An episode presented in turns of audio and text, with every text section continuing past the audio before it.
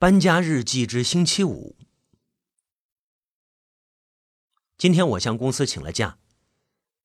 我想以我现在的状态，是绝对没有办法上班了。简直无法想象，我竟然和杀死亲生母亲的凶手一起生活了二十多年。之前我只是怀疑他因为受父亲的虐待而害死了父亲。但是我从未怀疑过她不是我的母亲，从未，因为她表面上是那样的爱我，我无法原谅自己，更无法原谅父亲和现在这个被我叫了二十多年的妈妈的人。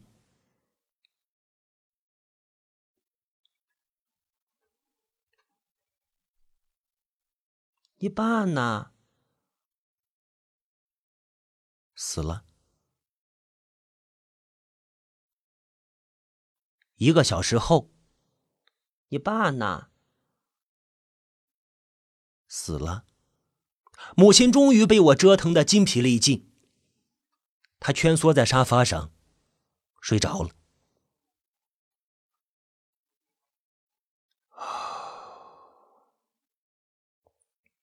我冷冷的瞥了他一眼。继续收拾东西。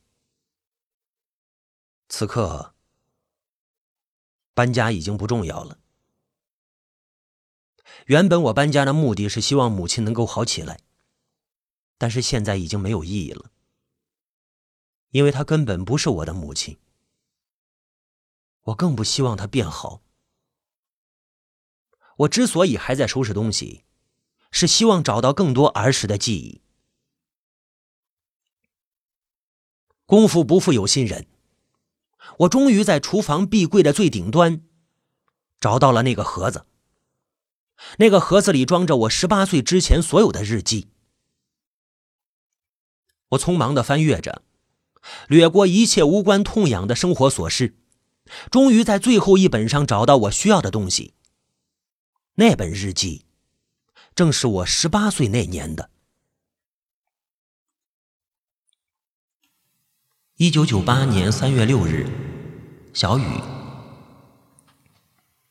今天学校体检，我是 AB 型血。说实话，长这么大我第一次知道自己的血型。我和同学们找来好多关于血型和性格的文章来读，十分有趣。回到家，我忍不住问爸爸妈妈的血型，想帮他们也测一测性格，然后。可怕的事情发生了，爸爸妈妈都是 A 型血，可是我怎么可能是 AB 型呢？是哪里搞错了吗？还是我不是爸爸妈妈的亲生孩子？一九九八年三月七日，阴。今天我到爸爸学校找刘教授辅导英语的时候。偷偷问了他我小时候的事，他和爸爸是老同事了，或许他会告诉我一些我需要的事。可是刘教授说，爸爸妈妈是在我五岁那年搬到这个城市的，他也只记得我五岁之后的事。一九九八年三月八日，阴有小雨。今天是三八妇女节，我给妈妈买了康乃馨。还帮他一起炖了肉汤，妈妈很开心。她说我小时候不开心的时候就喜欢喝肉汤，可是关于我喜欢喝肉汤的事，我自己却一点印象也没有。不过这倒提醒了我，我从很小的时候就开始写日记，或许我能从小时候的日记里找出点什么。看到这里，我不由得紧张起来。我想，十八岁的我一定发现了那本红色日记本里的秘密。于是我忍不住读了下去。一九九八年三月九日，阴转多云。今天做完作业以后，我翻出自己以前那些日记，可是只有六岁以后的。我记得爸爸说我从小就是一个爱学习的好孩子。从五岁开始写日记的，难道是我五岁时候的日记被弄丢了吗？按照刘教授的说法，我五岁的时候应该搬过一次家，或许是搬家的时候丢了。不过，在六岁的日记本里，我也发现了一件奇怪的事，那就是我从来没有提过我妈妈。说到妈妈时，就用她来代替。难道说我现在的妈妈不是我亲生妈妈吗？天哪！要是这样的话，就太不可思议了。不过我觉得应该不会，因为妈妈一直很爱我，怎么可能不是亲生的呢？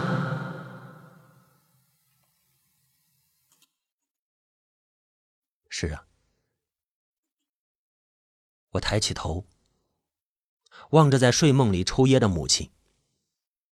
必须承认，他一直很爱我。一九九八年三月十三日，晴。这两天一直没有写日记，因为我把所有的课余时间都用来找那本日记了。我记得确实有那么一本日记存在的，终于被我找到了。它被藏在一个带锁的盒子里，那个盒子里还放着一些破旧的玩具和破衣服。天哪！我情愿我没有找到它。因为真相太令人恐惧了。那本日记里，我用笨拙幼稚的语言记录了一切。都说童言无忌，所以我相信五岁的我不会在日记里撒谎。原来，原来她真的不是我的亲生母亲。那本日记里记录的清清楚楚，日记里还说，妈妈不见了以后。爸爸每天都用西瓜酱炖肉汤，还骗我说妈妈去了遥远的地方。那个地方每天都有肉汤喝，所以只要我喝肉汤的时候，就会想起妈妈，就会觉得妈妈在有肉汤的地方一定过得很幸福。说实话，现在我真想吐。看到这里，我也忍不住作呕。但还是忍不住看了下去。虽然五岁的我还不能清楚的记录一切，但我还是看明白了。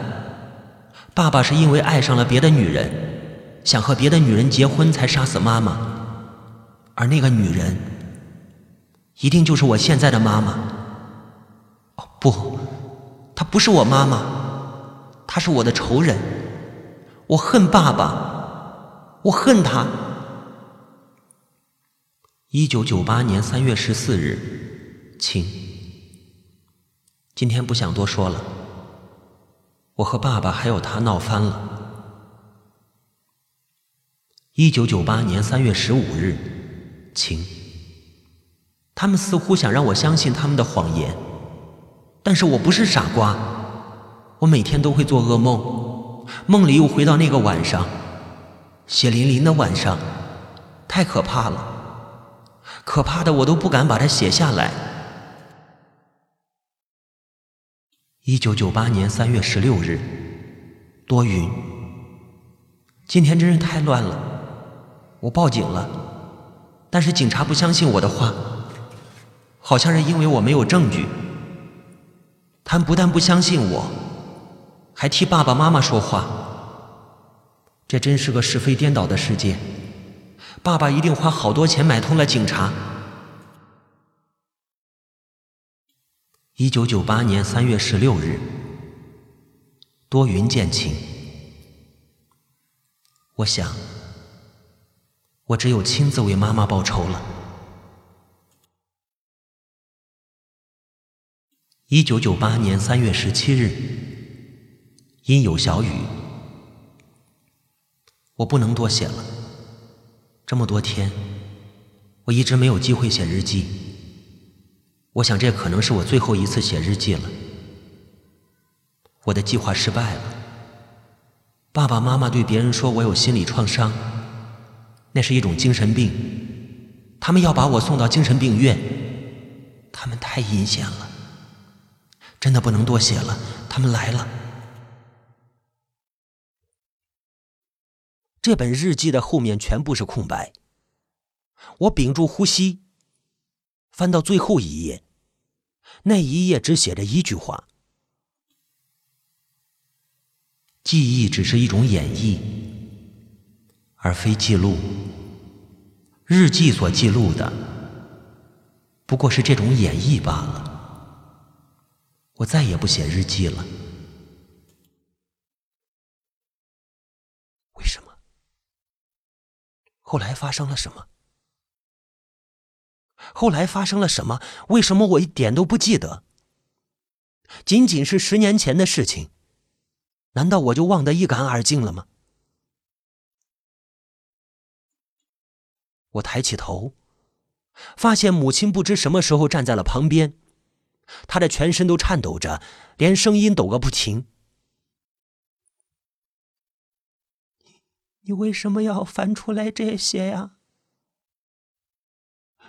不要相信你写的。我和你爸爸没有杀死你亲生妈妈，为什么要翻出来这些啊？这么说，你承认你不是我的亲生母亲了？啊？我冷笑着合上了日记。是，母亲的眼睛里充满了无助。我确实不是你的亲生母亲。那我的亲生母亲呢？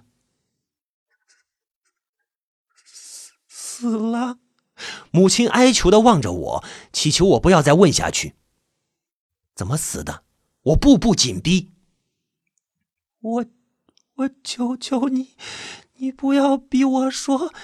我，我求你，你知道我跟你爸爸都很爱你。真真真真的很很爱你，等你爸回来，我们带你去看心理医生。我们很很爱你。难道你还想让那些可恶的医生把我的记忆抹去吗？爸爸已经死了，他早死了，他罪有应得，他车祸死了，下一个死的就是你。母亲惊呼一声，晕了过去。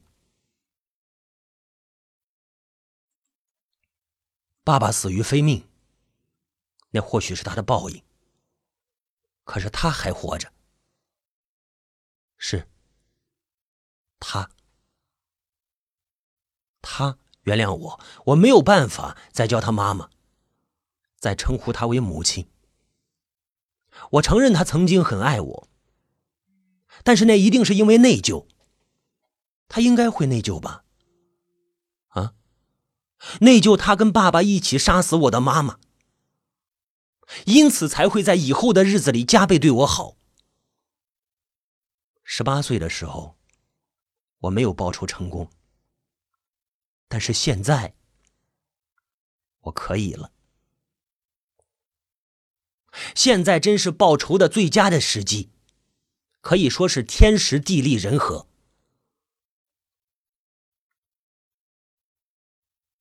他醒了，揉着肩膀从沙发上坐起来，迷茫的望着四周，问我：“我怎么在沙发上睡着了？”“哦，你爸呢？”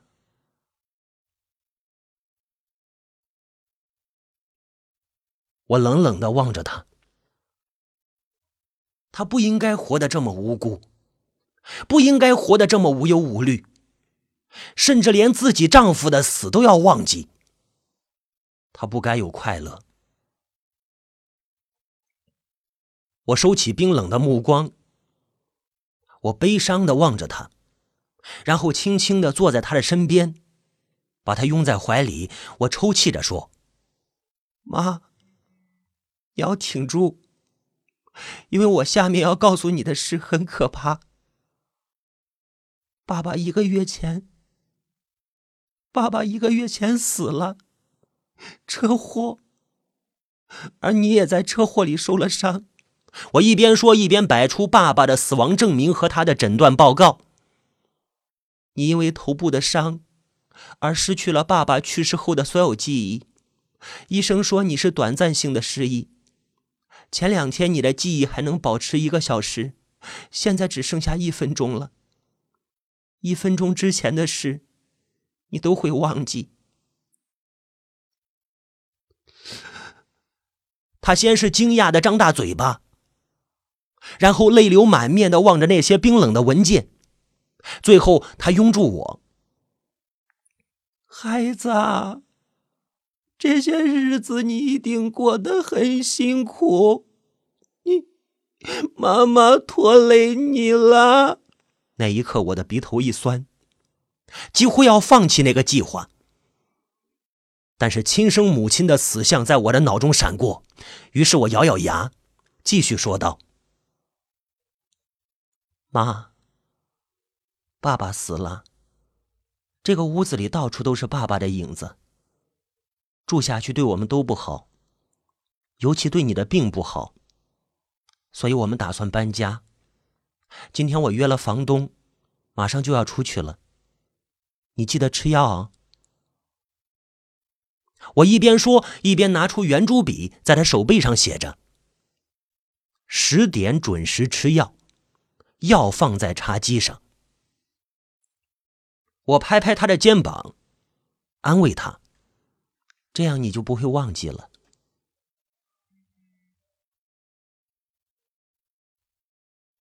搬家日记之星期日，今天是计划里搬家的日子。但却没有搬。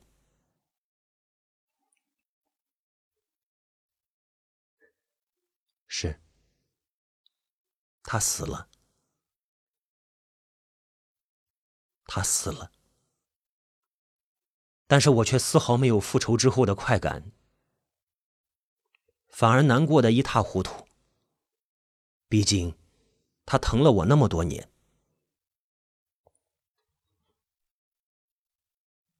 他是自杀死的，吃了整整一瓶安眠药。等我和房东磨磨蹭蹭谈好价格，并请他吃完午饭、喝了下午茶回来之后，他已经没有呼吸了。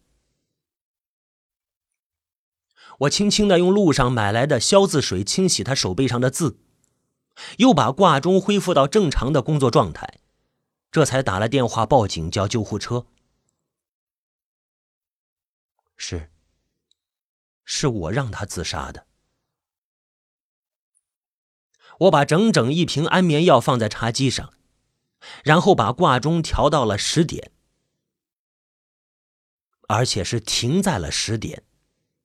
这样，每过五分钟，他看看表，再看看手背上的字，就会吃一次安眠药，直到把它们全部吃完。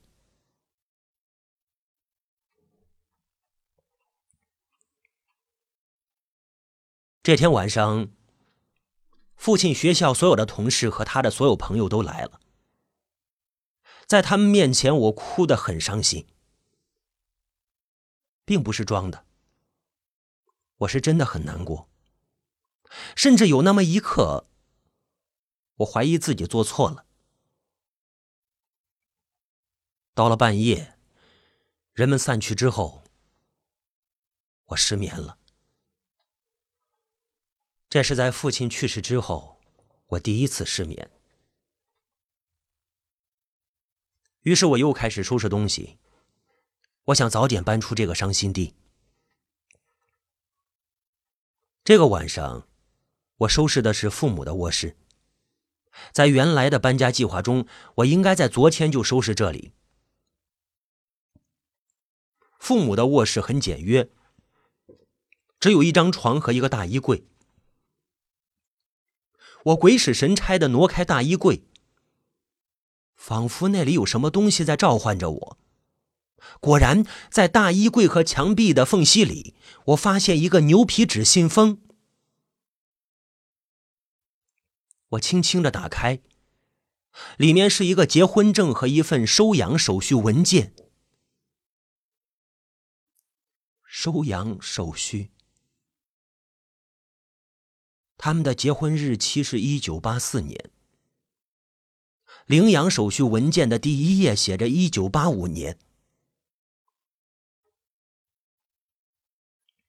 我努力的假装若无其事的翻开那份文件，里面很多繁琐的官方套话我都没有看，我只看到自己的资料上写着“女”，五岁。其母于一九八五年被其父杀死，其父于同年被判死刑。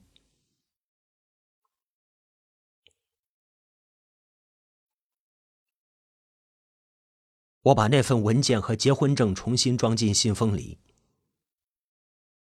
又重新塞进墙壁和柜子的缝隙里，然后把柜子挪到了原来的位置。最后，我坐在父母的床上，望着墙壁上他们的合影，一动不动，仿佛死了一般。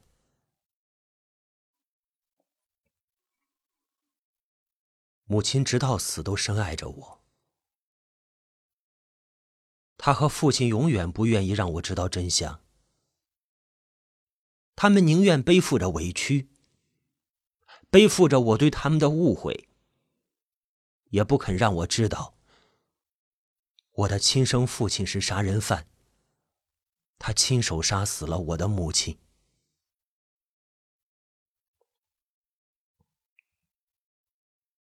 他们不想让我知道。想到这里，我又重新站了起来，扯出那个信封，连同那些日记和照片，一起付之一炬。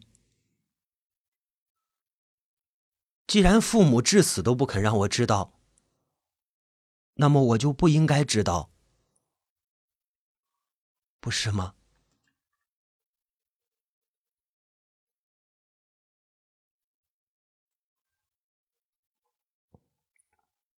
办完了母亲的葬礼，我渐渐恢复了正常的生活。我终究没有搬家，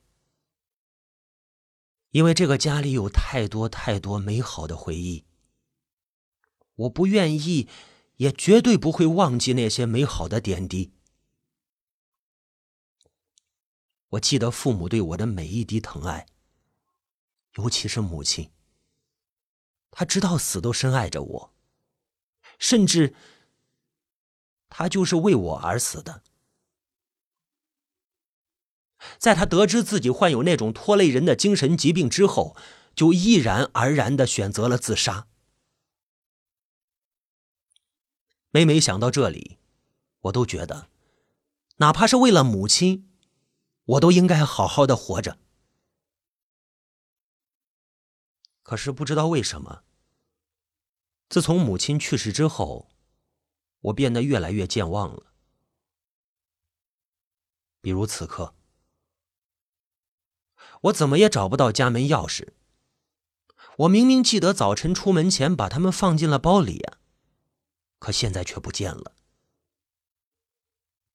于是我开始一遍一遍的回忆这一天，直到把这一天回忆出了 N 种不同的版本，那钥匙依旧不知所踪。